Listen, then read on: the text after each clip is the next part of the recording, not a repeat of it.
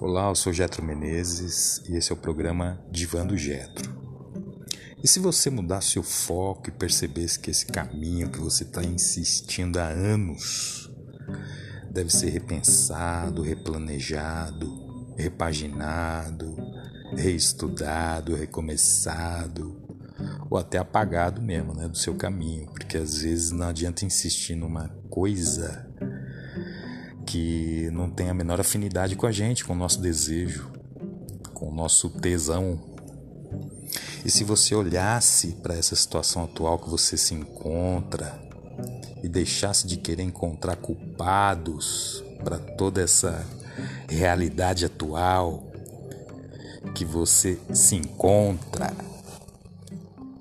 e assumisse de fato né, o rumo e as rédeas da sua vida e falasse: Eu sou o responsável por tudo isso, por esse momento que eu me encontro, como que eu saio disso agora? E se você olhasse no espelho com toda sinceridade e amor próprio e se perdoasse de tudo aquilo que você acha que deve ser perdoado por você mesmo? Qual o problema? Olhar no espelho falar, cara, eu te perdoo, né, cometi alguns erros com você e fruto da minha infantilidade diante de algumas situações e eu te perdoo. Vamos melhorar, vamos prestar atenção nisso, não é verdade?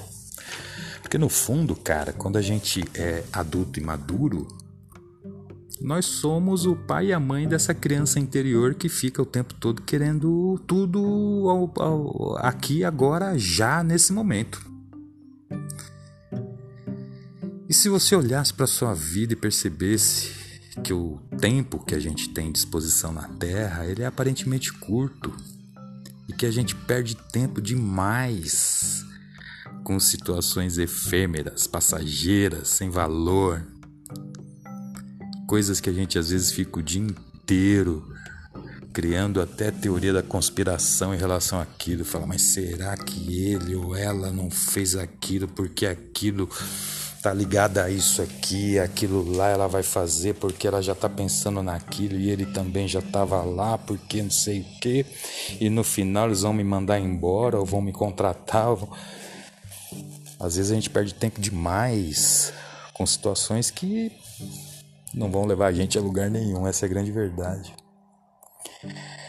E se você olhasse para você mesmo e percebesse que tá maduro para a vida, que nesse momento você é o responsável por tudo. Não tem pai, não tem mãe, cara. Você é o teu pai, você é a tua mãe.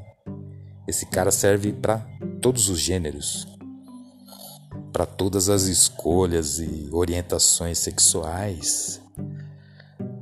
Você fez seus 21 anos de idade, seus 18 anos de idade, você já é autônomo e independente.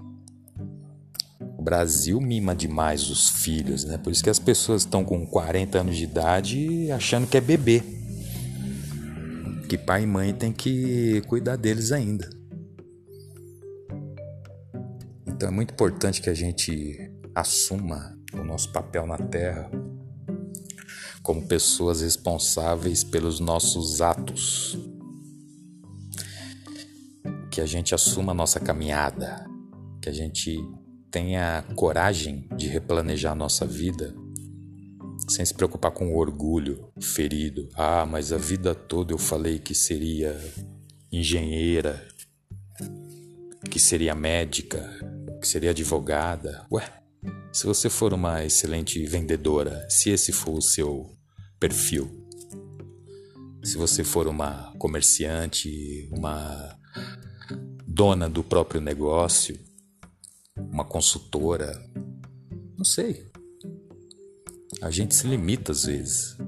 O campo é grande, é vasto e a gente se limita, a gente se afunila achando que a gente é aquilo que falaram que a gente seria, sendo que nem o nosso nome a gente escolheu. Como é que alguém tem o direito né, de falar esse vai ser um jogador de futebol, esse vai ser um lutador de boxe, esses eram os desejos do meu pai para mim, né? Eu lembro que ele comprou, comprou até uma luva de boxe para mim quando eu era criança, 4, 5 anos de idade, falou: "Vai lá e dá um soco no nariz do teu amigo". caraca, eu pensei comigo, né? Falei, poxa, mas agrediu o cara, ele não vai mais falar comigo, né? Eu pensei nisso até, eu achei estranho, né? Mandar eu agredir o rapaz. Mas era uma ordem do pai para um filho de 5 anos de idade no máximo. Eu fui dei o um soco no menino, ele chorou, foi para casa, o pai dele veio falar com o meu, né? E são situações que a gente acaba trazendo para a vida adulta. Né? Não tem como, não tem como a gente na vida adulta não olhar para aquilo que a gente passou durante a nossa infância e juventude no nosso complexo familiar e achar que aquilo não teve importância nenhuma hoje, na minha vida madura e tal. A gente só percebe isso quando entra numa terapia analítica, quando de fato se expõe diante de um analista para que os nossos as nossas sombras, na é verdade, começa a emergir, começa a aparecer, começa a surgir. Fala, caraca, eu não sabia que eu era ruim, que eu era é, intransigente, que eu era exigente, que eu era controlador, que eu era é, maluco, psicopata. E o que acontece nesses momentos é que a pessoa se assusta e cria para ela uma angústia até, né, diante do fato de saber que ela não é perfeita, né? Fala, cacete, eu não sou perfeita. Meu Deus, e agora? Mas eu achei que fosse, todo mundo falou eu era princesa, o príncipe, o rei, o menino de ouro. e aí você na vida adulta vai percebendo que essa desconstrução é importante, né? Por isso que eu comecei esse programa de hoje falando e se, né? E se a gente olhasse para isso tudo e falasse, cara, eu tenho um perfil próprio, eu tenho, obviamente, herança dos pais, né, da mãe, do pai. Claro que tem, todos nós temos. Mas não quer dizer que você é ele ou ela. Você é você. Você tem um DNA próprio, é singular. Então, usa isso a seu favor. O medo que a gente tem às vezes de não ser tão parecido com eles, parece que a gente tem medo de ser deixado por eles ou deixá-los. Isso não está acontecendo. Isso é só no campo da fantasia, no campo da infantilidade. Isso não é no campo da razão. No campo da razão, um adulto assume as rédeas do jogo da própria vida e continua amando pai e mãe, respeitando e tem até uma relação melhor.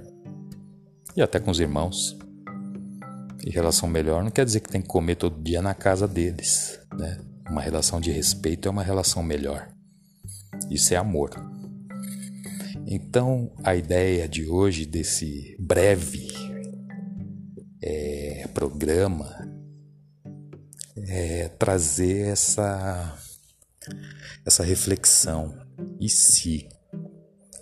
E se eu parasse, aproveitasse para me reavaliar, me autoanalisar, se eu olhasse de fato para as coisas que eu faço e saber se realmente é isso que eu quero fazer, e se eu realmente estou no meu caminho profissional que eu desejo, se eu realmente estou num relacionamento que eu desejo, estou fazendo da minha vida aquilo que eu realmente quero, porque é rápido.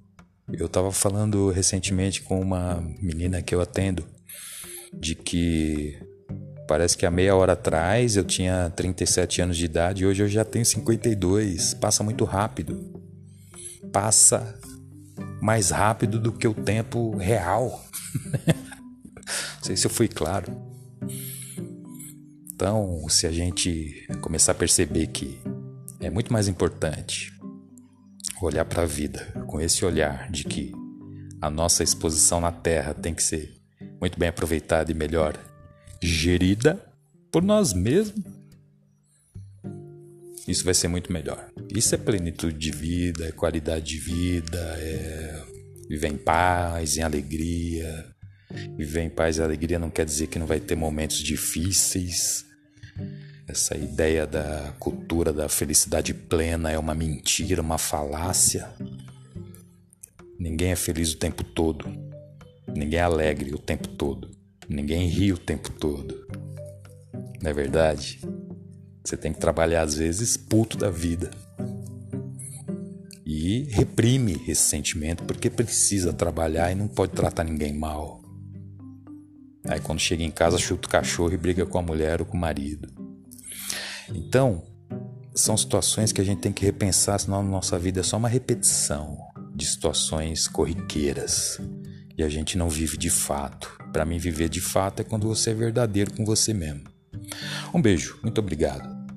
Eu gosto de gravar quando eu sinto essa pulsão.